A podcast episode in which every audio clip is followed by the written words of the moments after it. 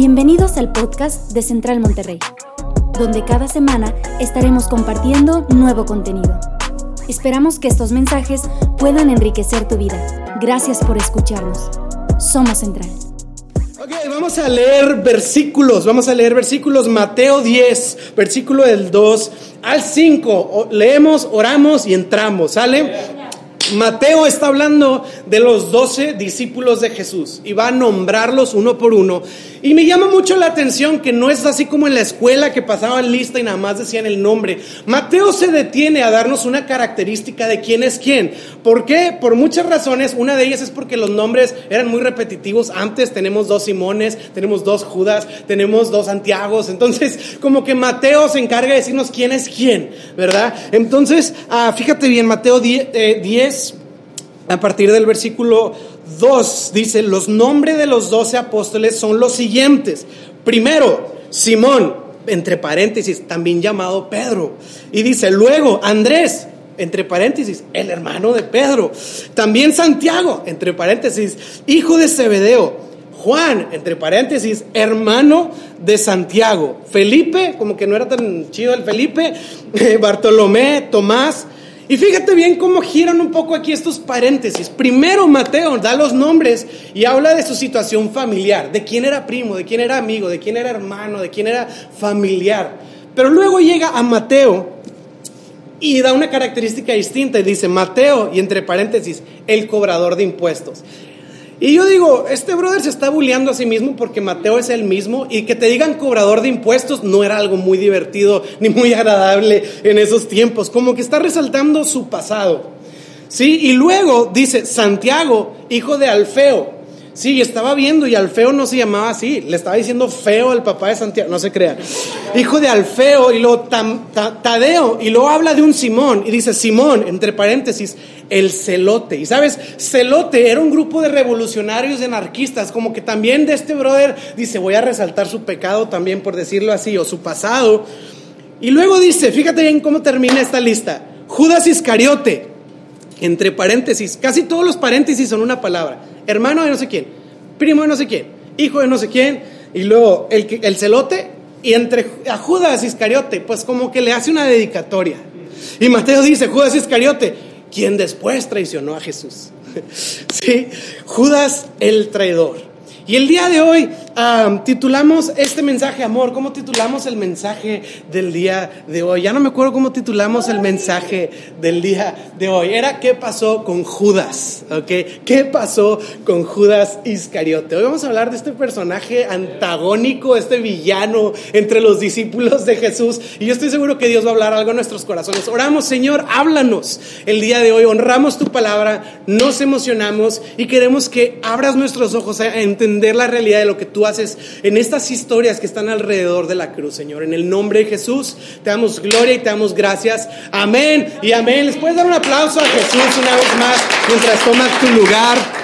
Gracias a todos los que están conectados el día de hoy. Y me llama la atención que en los cuatro evangelios en el Nuevo Testamento, los que escriben el evangelio todos los que mencionan a Judas resaltan su actividad criminal, su actividad pecaminosa. A nadie le pasa por largo así como que el detalle de Judas Iscariote no es Judas Iscariote el judío, no es Judas Iscariote el seguidor de Jesús, es Judas Iscariote el maldito traicionero, ¿ok? Es esta, es esta cualidad de destacar lo peor de este hombre, como si siempre Judas va a ir pegado a su etiqueta de traidor. Como que si siempre Judas va a caminar y va a tener esta, esta etiqueta o, estas orejas de burro de ser el desgraciado entre los discípulos de Jesús, de ser la persona, voy a decirlo así, el peor de lo peor. Sí, Judas, o sea, sí, Pedro la regó, sí, los discípulos la regaron, pero Judas, ah, Judas es diferente.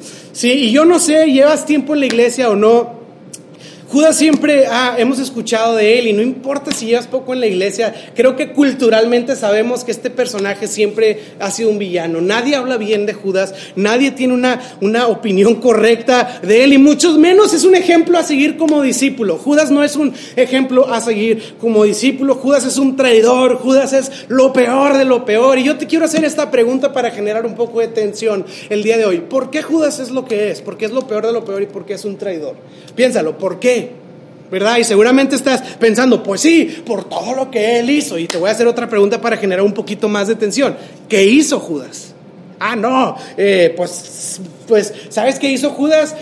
Lo que hizo Judas fue, siendo un seguidor de Jesús, siendo de los íntimos de Jesús, fue porque era un avaricioso, era una persona que amaba el dinero, que tenía deseos de tener dinero, así que fue y les dijo a los fariseos, si me dan dinero, yo entrego a Jesús para que lo crucifiquen. Y cuando lo crucifiquen, aparte de esto, Judas ah, descaradamente entregó a Jesús dándole un beso. ¿Cuántos saben que eso es lo que hizo Jesús? Que pueda levantar su mano, eso es lo que hizo Jesús. Judas perdónenme.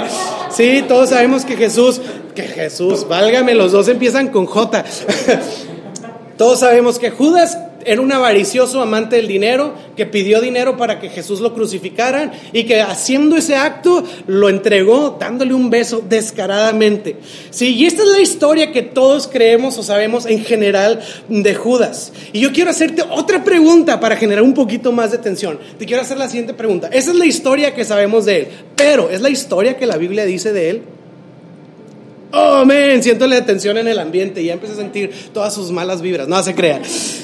¿Qué es lo que dice la Biblia acerca de Judas? Y sabes, yo estaba leyendo lo que dice la Biblia acerca de Judas. Y no siempre es exactamente lo que nosotros creemos o hemos escuchado de él como tal. Sí, va a estar un poco raro esto, pero el día de hoy como que voy a hacer un poco de, de, abogado de Judas, como que voy a tratar de defender el caso de Judas. Y yo sé que es extraño, no te voy a presentar una nueva doctrina, no te voy a presentar una nueva religión o una nueva cosa. Todo nos va a llevar a Jesús de una manera muy interesante, pero quiero hacerte ver qué onda con Judas primeramente para que podamos ver qué estaba haciendo Jesús con Judas. Así que, número uno, ¿qué sabemos bíblicamente hablando de Judas? Fíjate bien, que Judas no actuaba como villano, más bien que Judas era un seguidor y discípulo de Jesús. Eso es lo que dice tu Biblia y es lo que dice mi Biblia. Si quieres, luego puedes buscar los versículos por cuestiones de tiempo. Pero Mateo 26, 20, fíjate bien lo que dice. Dice, al anochecer, Jesús se sentó a la mesa con los doce, incluido Judas. Mientras comía, les dijo, es verdad, uno de ustedes me traicionará. Jesús hace el anuncio, ¿no? Uno de ustedes doce me va a traicionar. Y ellos, muy afligidos, preguntaron uno por uno, ¿seré yo, Señor? Y ya lo he dicho antes, sabes que estás bien mal cuando no puedes confiar en ti mismo. ¿Soy yo? Pero me llama la atención que todos hicieron la pregunta, ¿qué quiere decir esto? Que Judas no era como lo pintan en las películas en Semana Santa, ¿sí? Judas a veces en las películas es como que eh, salen los discípulos y Pedro así con una barbita bien chida, ¿verdad? Y como que con su túnica y luego pues sale Juan, el discípulo amado, güero, de ojo azul, bien buena onda onda, así como que medio hipster discípulo, ¿verdad? Y cuando sale Judas, siempre tiene que ser un cuate bien feo, con cara de malandro, así como si tuviera ojos de endemoniado, y siempre lo ponen actuando como de villano, ¿no? Como que Jesús hace un milagro y Juan, oh, vaya Señor, qué gran milagro, ¿verdad? Y, y Pedro así como, oh, estoy sorprendido, y Judas atrás como que, ah, te odio, te voy a traicionar un día. Así salen las películas, pero la Biblia no dice que Judas actuaba de esa manera. La Biblia de hecho dice que Judas era un discípulo como cualquier otro, de tal manera que cuando Jesús dice, uno de ustedes doce me va a traicionar, a nadie le cayó el 20, ni nadie tuvo la sospecha de decir, obviamente es Judas, véanle la cara que tiene, véanle cómo reacciona, vean la voz de villano que le pusieron en la traducción latinoamericana que dice, oh Dios mío, ¿verdad? Que nadie dice eso. Nadie fue obvio que Judas fuera el traidor lo que nos deja ver que la manera de conducirse de Judas era exactamente igual a la de Pedro, a la de Juan, a la de Santiago y cualquiera de los otros discípulos. Así que la Biblia no nos dice que, Judas era el villano ahí entre los doce, Judas era un discípulo, participó de las mismas cosas que todos los demás discípulos. Punto número dos, ¿qué más nos deja saber la Biblia de Judas? Fíjate bien, ahí te va, esto es disruptivo. Ah, que Judas no traicionó a Jesús porque quería dinero. Siempre pensamos que Judas amaba y tenía hambre de dinero y dijo, si vendo a Jesús me van a dar una feria y eso es lo que quiero. Fíjate bien Marcos capítulo 14 versículo 10. Entonces Judas Iscariote, uno de los doce discípulos, una vez lo mencionan como discípulo, fue a ver a los principales sacerdotes para llegar a un acuerdo de cómo entregarles a Jesús a traición. Y fíjate, Judas fue a hablar de cómo entregar a Jesús. Y dice la Biblia, ellos, los fariseos, quedaron complacidos cuando oyeron la razón de su visita y le prometieron dinero. Judas no fue a pedir dinero. Más bien fue a presentarles, a entregarles a Jesús. Y la Biblia dice que los fariseos se sintieron tan contentos del acuerdo que dijeron, bro, ¿sabes qué? Te vamos a dar dinero por lo que acabas de hacer. El dinero fue una consecuencia, fue un regalo extra a la, realmente a la actividad de Judas. Así que Judas no fue pidiendo dinero. Ahora, Mateo sí lo, lo, dice como si Judas fue a preguntarle cuántos le van, cuánto dinero le van a dar por entregarles a Jesús. Entonces Mateo sí hace sentir un poquito los versículos como que Jesús sí andaba detrás del billuyo. Pero sabes que no tiene sentido si entendemos el contexto, porque cuando Judas va, Marcos nos dice que le ofrecen dinero después de, de ofrecerles entregarle a Jesús. ¿Y cuánto le dieron? 30 piezas de plata. Lo vimos en el primer mensaje de esta serie. 30 piezas de plata no era nada de dinero, era el precio de un esclavo en aquellos días. ¿Qué quiere decir? Que a Judas le ofrecieron unos cuantos centavos y Judas dijo, está bien, si Judas estuviera detrás del dinero, hubiera dicho, eh, espérame, es Jesús, o sea, cáele con la lana, papá, no, o sea, yo, o se los doy a otro, se lo entrego a Herodes y te quedas sin, si me explico, y, le ofrecieron cualquier cosa y Judas dijo, va, pues con eso, quiere decir que, que él no andaba detrás del dinero. Judas tenía otra razón no específicamente el dinero. Ahora, yo sé que empiezas a decir, ah, la torre, entonces, ¿cuál era la razón? Te voy a generar más tensión. No sé cuál era la razón detrás del corazón de Judas. Sí, y número tres, ¿qué más nos dice la Biblia? Fíjate bien, que Judas no entregó a Jesús para que lo crucificaran. Sí, Judas lo entregó para que lo crucificaran. Judas no entregó a Jesús para que lo crucificaran. Te voy a leer Mateo 27.3. Dice, cuando Judas, quien lo había traicionado, se dio cuenta que lo habían condenado a muerte a Jesús, se llenó de remordimiento. ¿Qué pasó? Judas lo entregó y después, de acuerdo a la Biblia, Mateo dice que Judas se dio cuenta que ahora lo iban a acusar para llevarlo a la muerte y entonces a Judas le pesó en el corazón decir en la torre, como diciendo, yo no sabía que esto iba a pasar, no estaba en mi plan que Jesús iba a ir a la cruz del Calvario. Está interesantísimo leer estos versículos porque sí cambian un poco la manera en la que vemos a este personaje antagónico en el Evangelio y en las películas de Jesús en su reino sempiterno de Semana Santa. Judas es diferente. Y yo digo, ¿por qué? O sea, ¿por qué? ¿Por qué tenemos esta idea de Judas y damos por hecho la historia de este hombre? Porque es lo que a veces tendemos a hacer como sociedad.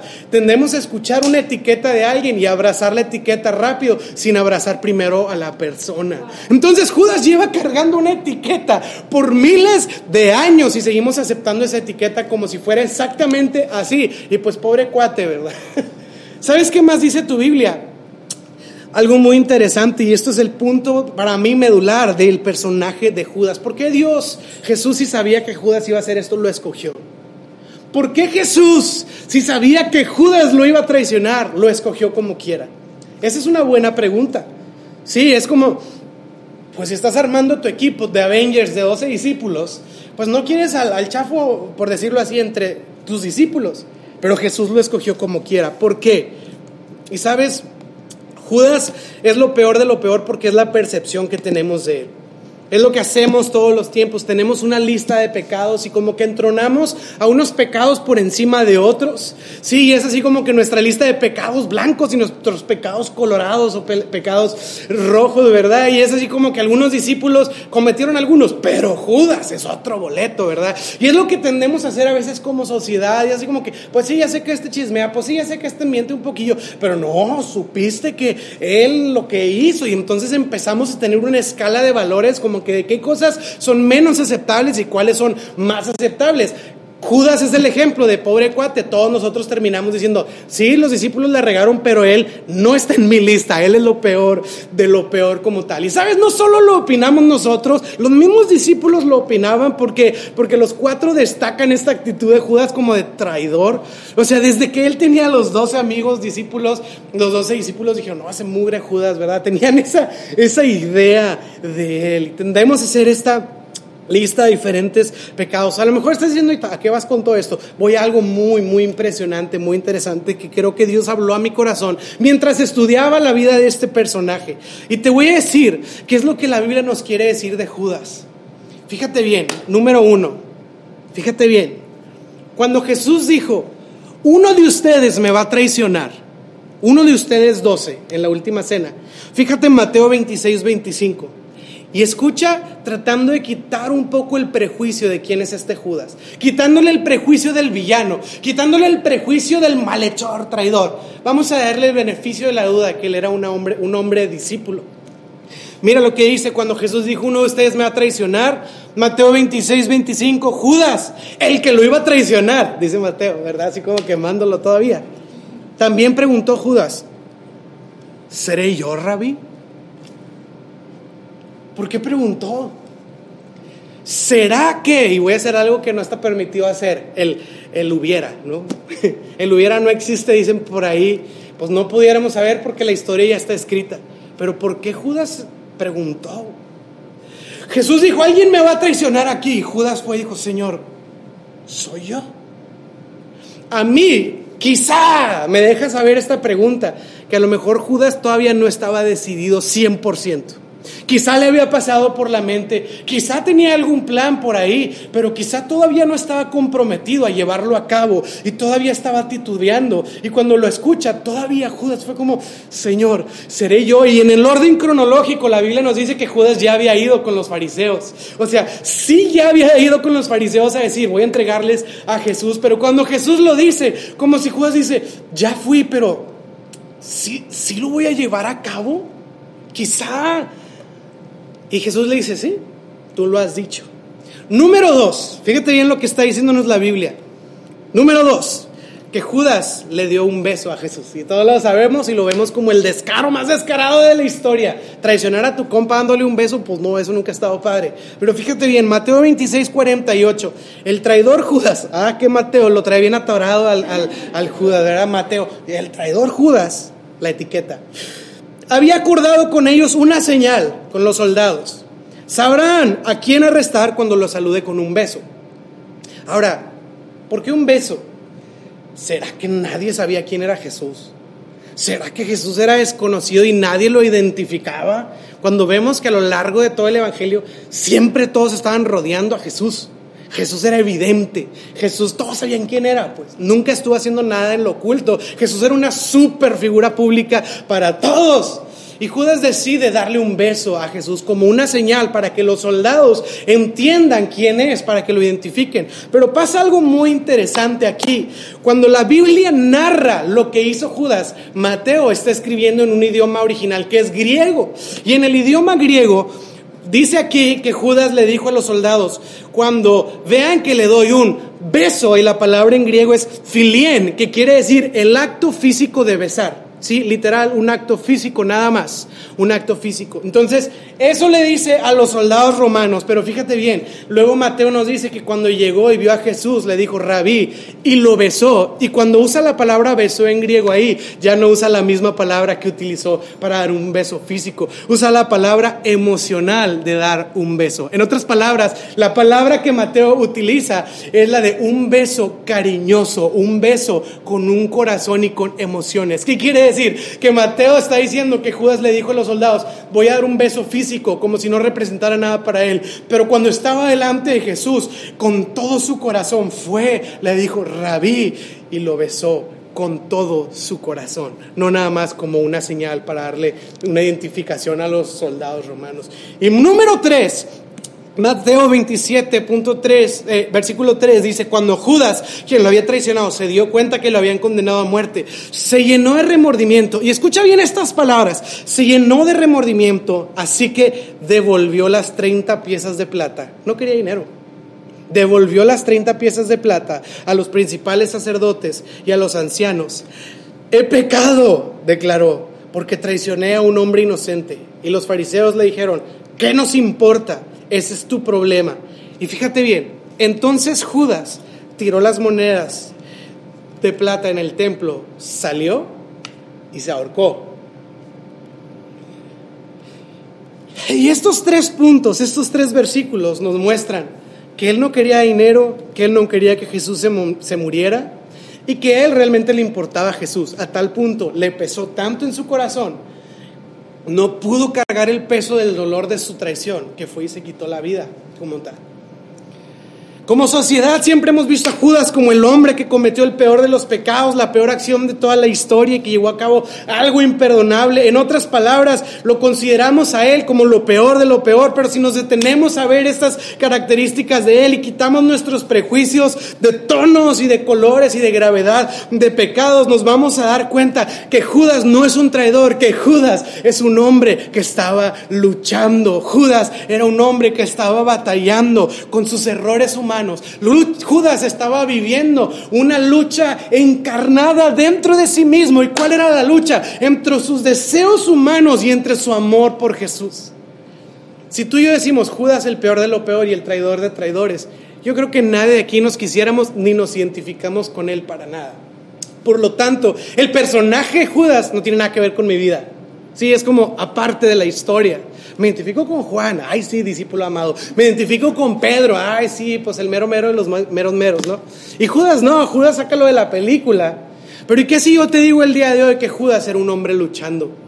Era un hombre que dentro de sí estaba viviendo esta lucha interna entre sus deseos humanos y entre sus afectos, su amor y su devoción por Jesús. Y era una lucha real dentro de sí. Y yo no sé si al escuchar estas palabras y al haber escuchado que Judas le pudo, que Judas no quería dinero, que Judas besó con amor a su rabí, a su maestro, que Judas se arrepintió, que Judas dejó las monedas y que Judas se quitó la vida. No sé si al escuchar eso sentiste un poco más de compasión por Él. Y si sentiste compasión con Él, es por algo que sucede en nuestros corazones cuando vemos a este personaje sin prejuicios. ¿Qué sucede? Puedo identificarme un poco con Judas.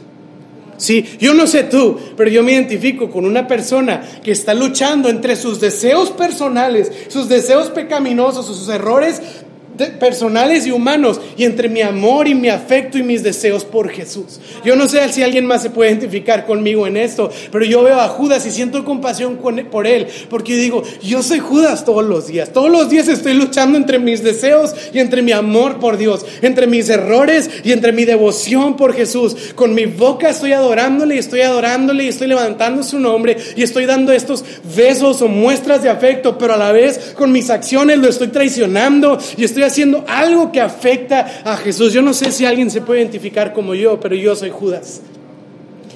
Y es el día en que se vació Central, ¿verdad? el predicador dijo que era Judas. Pero es la lucha real. Judas era un hombre luchando. Judas era un hombre luchando. Tú y yo somos Judas. Los que están viendo aquí a través del Zoom, somos Judas. Pero lo importante de entender esto es lo siguiente. Ay, ¿y qué, qué, qué, ¿de qué te sirvió el mensaje? No, pues supe cosas más chidas del Judas. No, ese no es el punto del mensaje. El punto del mensaje es que el personaje de Judas lo vemos, por decirlo así, de diferentes ángulos.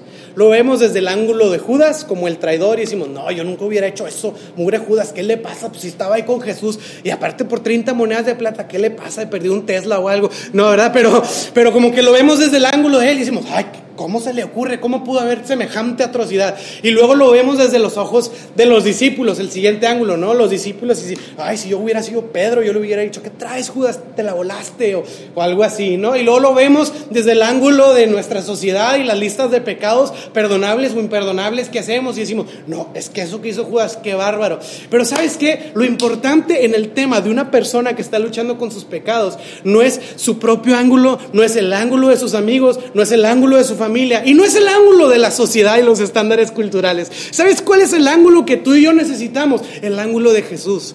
¿Cómo veía Jesús a Judas? Eso es lo que importa, porque si yo soy Judas, a mí no me debe importar tanto qué pensó él, qué dijeron de mí, qué etiqueta me pusieron. Lo que a mí me debe importar es qué dice Jesús de mí.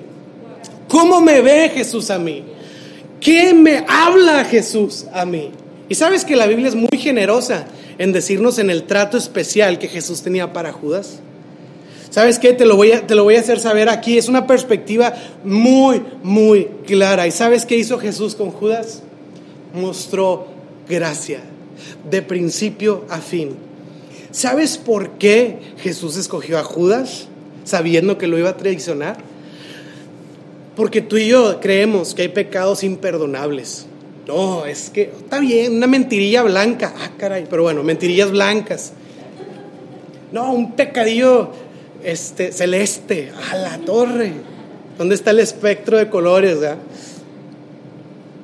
Pero tenemos pecados imperdonables, según nosotros, ¿verdad?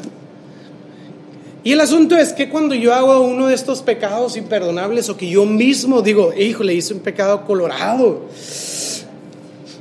Sí, y, me siento así con esta situación. ¿Sabes por qué Jesús escogió a Judas? Para mostrarnos a ti y a mí que a pesar de que cometamos la peor de las traiciones, Jesús sigue hablando gracia a nuestras vidas. Judas es para que tú y yo dijéramos, aunque yo fuera el peor, aunque yo fuera lo peor de lo peor, aunque yo fuera el peor seguidor de Jesús y el peor discípulo de Jesús, no hombre, este cuate es como un Juan, así bien, eh, el discípulo amado, que por cierto Juan se autotituló el discípulo amado sangrón, ¿verdad? Y, no, y aunque no soy como Pedro, el cuate acá, que es el pilar de la iglesia, yo me identifico más como un Judas. Si tú y yo el día de hoy nos identificáramos con Judas, Jesús lo escogió para decirte a ti, a mí, que eso no es un estorbo para que Jesús, número uno, nos escoja y número dos, para que nos muestre gracia. Por eso lo escogió Jesús. Para que no podamos decir el día de hoy, es que yo soy lo peor de lo peor, yo no merezco, yo no tengo oportunidad. Si me ayudas, Geo, con la guitarra, y quiero demostrarte cómo la Biblia nos hace saber que Jesús estuvo mostrando gracia a Judas. Número uno, ya lo vimos, Dice la Biblia que Jesús trató a Judas igual que a los otros once. ¿Sí? Judas fue tratado exactamente igual por Jesús. Jesús no le hacía el feo, Jesús no lo veía gacho, o no decía, once, vengan, Judas, espéranos allá afuera. La Biblia nos dice que Jesús trató a Judas de tal manera que cuando Jesús dijo, uno de ustedes me va a traicionar, nadie dijo, oh, a lo mejor es Judas, porque ya viste cómo Jesús medio le hace caras. ¿Ya viste cómo Jesús lo trata diferente a los once? Si Jesús lo hubiera tratado diferente, todos hubieran rápido hubieran deducido, ah, obvio es él. Ve cómo Jesús lo trata diferente. Lo trata como si es medio malandrín. Pero no, nadie podía pensar en quién podía ser porque Jesús trataba a cada uno de sus discípulos por igual. Número dos, Jesús le dio a Judas la misma oportunidad que le dio a los otros discípulos. Lo llamó para ser discípulo, lo nombró apóstol, lo llevó a predicar el Evangelio, lo mandó a orar por enfermos y a sacar demonios. ¡Qué ironía! Judas sacando demonios. Me imagino el endemoniado, ¿no? Como en las películas. Y luego Judas, ¡Ey, ya llegué! ¡Hey, bro! El endemoniado, ¿What's up, man? No, no se crean, pobre Judas. No te creas, no te creas, no sé. pero le dio una oportunidad igual que todos. No es, no, Jesús no dijo, once, vayan a predicar. Judas, tú pues traes ondas raras, eh, quédate aquí, tú no puedes predicar. Número tres, confió en Judas especialmente. ¿A qué me refiero especialmente? Le dio una asignación que no le dio a los otros once. Le dio la asignación de administrar el dinero. Oye, no le das la asignación de cuidar tu dinero a cualquiera. ¿Qué le estaba diciendo Jesús a Judas? Tú eres igual, tienes la misma oportunidad. Confío en ti, Judas.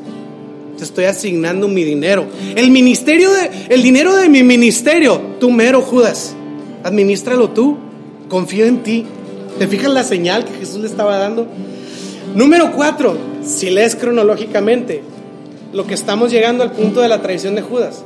Jesús le lavó los pies a Judas.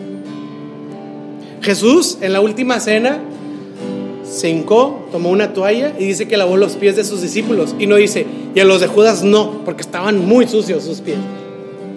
Los juanetes de Judas eran peores que los peores de los demás. No, no, no. Jesús lavó los pies de Judas, sirvió a Judas. Judas. ¿Y te fijas cómo Jesús está teniendo una aproximación interesante hacia la persona de Judas que probablemente ninguno de nosotros hubiéramos tenido? Siguiente, Jesús celebró la Santa Cena con Judas. ¿Te acuerdas, Pablo? Ninguno de ustedes participe de la cena en Señor indignamente. Ahí está Judas. Y partió el pan y lo dio a sus discípulos. Este es mi cuerpo esta es mi sangre que por ustedes es partida y por ustedes es derramada. Y Judas estaba ahí. Puedes ver a Jesús dándole señal tras señal, tras señal, tras mensaje, tras mensaje, tras mensaje. Judas. Número 6. Son siete razones por las que Jesús le habló gracias a Judas. Número 6. En las tradiciones judías, cuando se hacía una cena especial, como la cena de la Pascua, el anfitrión que preparaba la cena, que en este caso era Jesús, sentaba a las personas en diferentes posiciones. Es como hoy nosotros decimos, eh, el que se sentó a la, cabecera paga, ¿verdad? No sé en qué ley está escrito eso, pero en las tradiciones judías sí habían asientos asignados y cada asiento significaba un rol diferente en la cena. ¿Sí?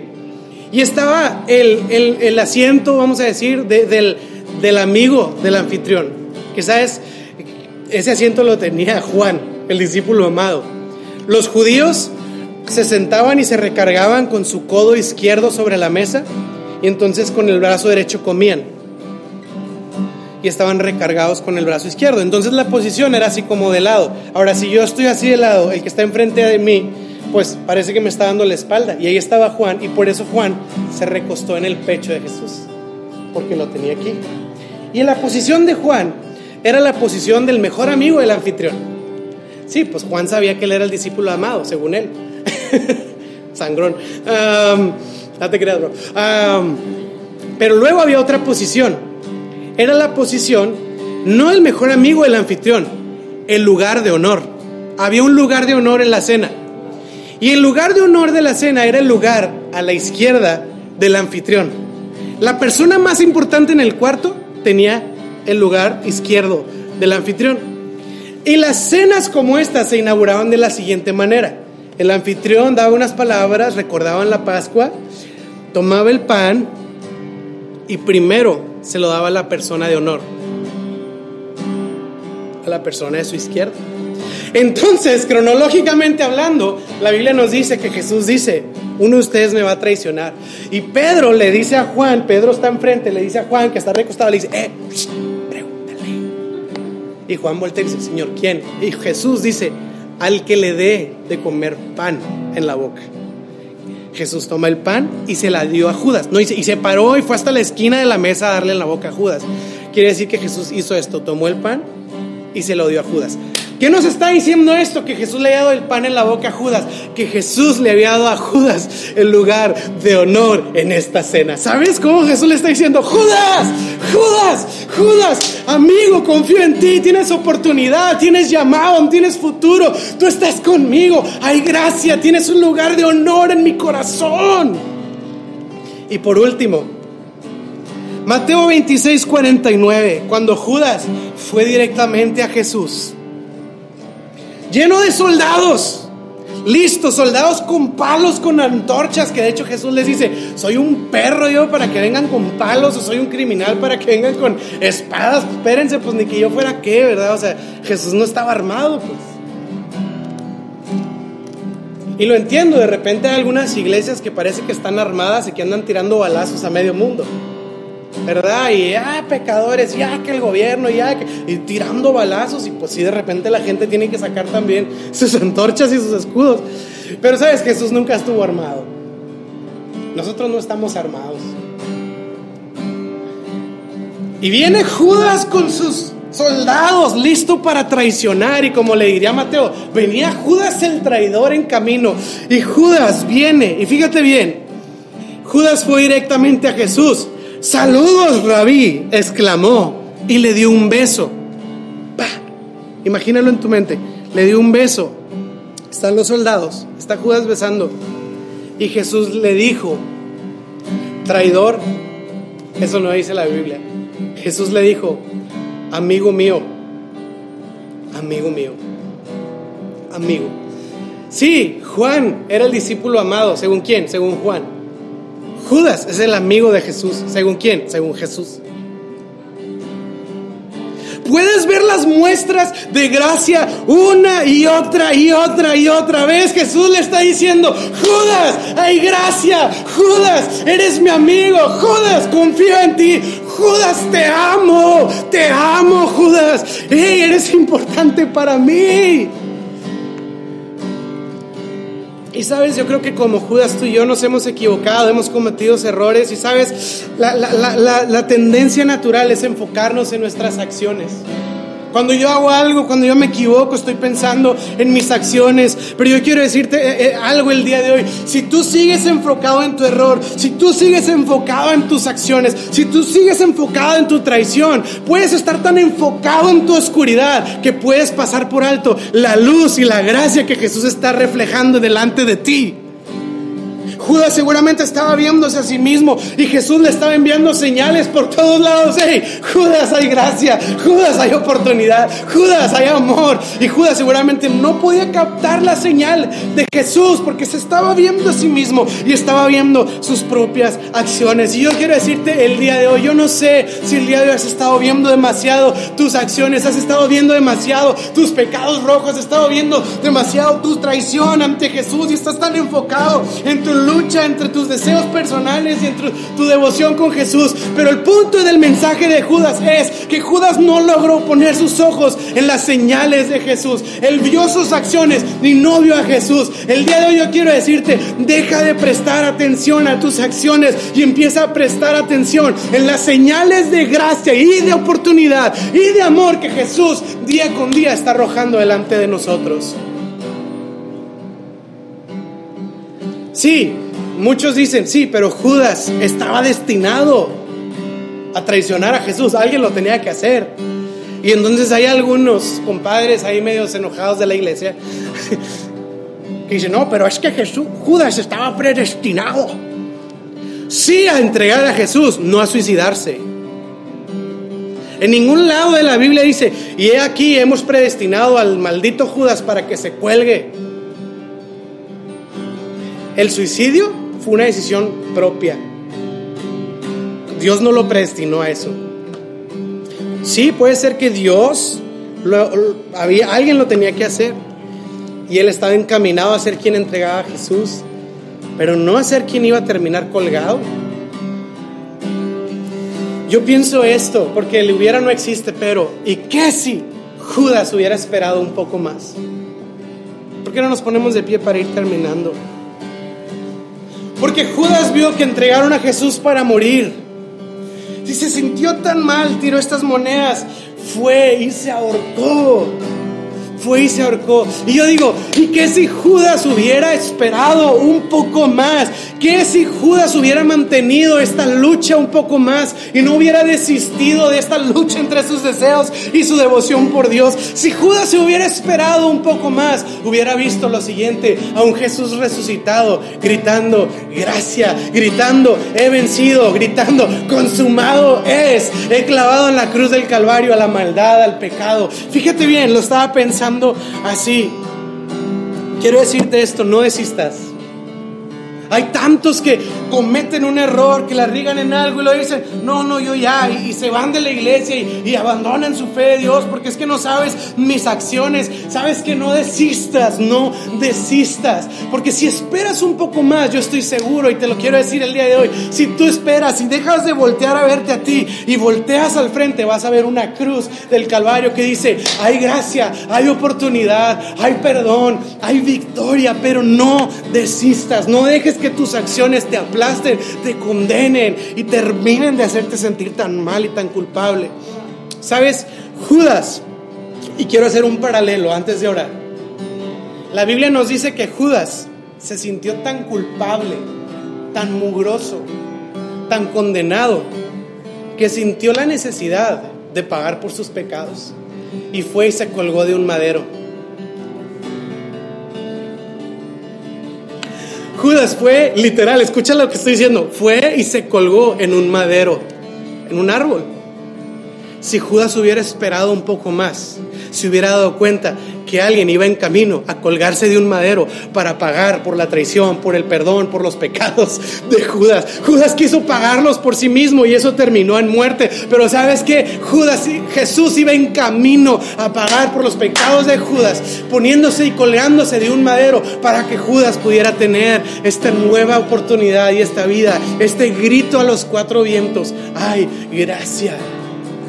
No desistas, no pienses que tú y yo podemos ir a colgarnos de un madero, porque ya hubo un hombre que se ha colgado de un madero y lo hizo para perdonarnos, y lo hizo para sanarnos, y nos hizo para decirnos, gracias, lo hizo para decirnos, hay amor, hay oportunidad. Si tú y yo vamos a los pies de la cruz, Jesús ya se colgó del madero por tu culpa y por mi culpa, por tu vergüenza y por mi vergüenza, y Él la quita por completo de nuestras vidas. ¿Por qué no cierras tus ojos?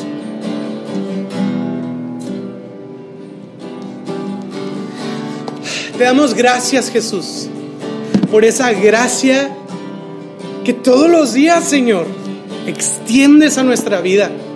Yo te pido el día de hoy que nos ayudes a no estar tan distraídos, tan distraídos en nuestras acciones y en nuestras etiquetas y en nuestras vergüenzas y en nuestra culpa y en, y en estar viendo en todo lo que hemos hecho o lo que no hemos hecho que perdamos de vista que todos los días tú nos envías señales de gracia. Que todos los días la cruz, el madero del cual tú fuiste colgado, nos grita día con día que hay perdón, que hay gracia, que hay misericordia, que hay una vida nueva, que hay nuevas oportunidades, que hay transformación, que yo no necesito irme a colgar de un madero porque tú ya fuiste colgado un madero para pagar mi vergüenza y para pagar mi culpa. Ay, gracias Señor. El día de hoy quita cargas de todos aquellos que se sientan como lo peor de lo peor. Que se sientan que han cometido pecados que son imperdonables. Que podamos saber que eso nosotros lo imponemos a nosotros mismos porque tú en la cruz del Calvario dijiste, consumado es. Ha sido hecho, ha sido completada, la obra es completa. Y el día de hoy volteamos a la cruz. Y yo quiero decirte en esta tarde, no desistas, no desistas no desistas. Antes de terminar, quiero decirte esto. Pensamos de Judas como el pecador criminal que cometió esa atrocidad, pero sabes, Judas no es el único que traicionó a Jesús. Hay otro personaje que se llama Pedro y que traicionó a Jesús tres veces antes de que cantara un gallo. Y en la última hasta dijo maldiciones. O sea, Judas fue con unos centavitos, Pedro fue con maldición y toda la onda. Sí, Pedro también lo hizo. Pero Pedro no desistió tan rápido como Judas.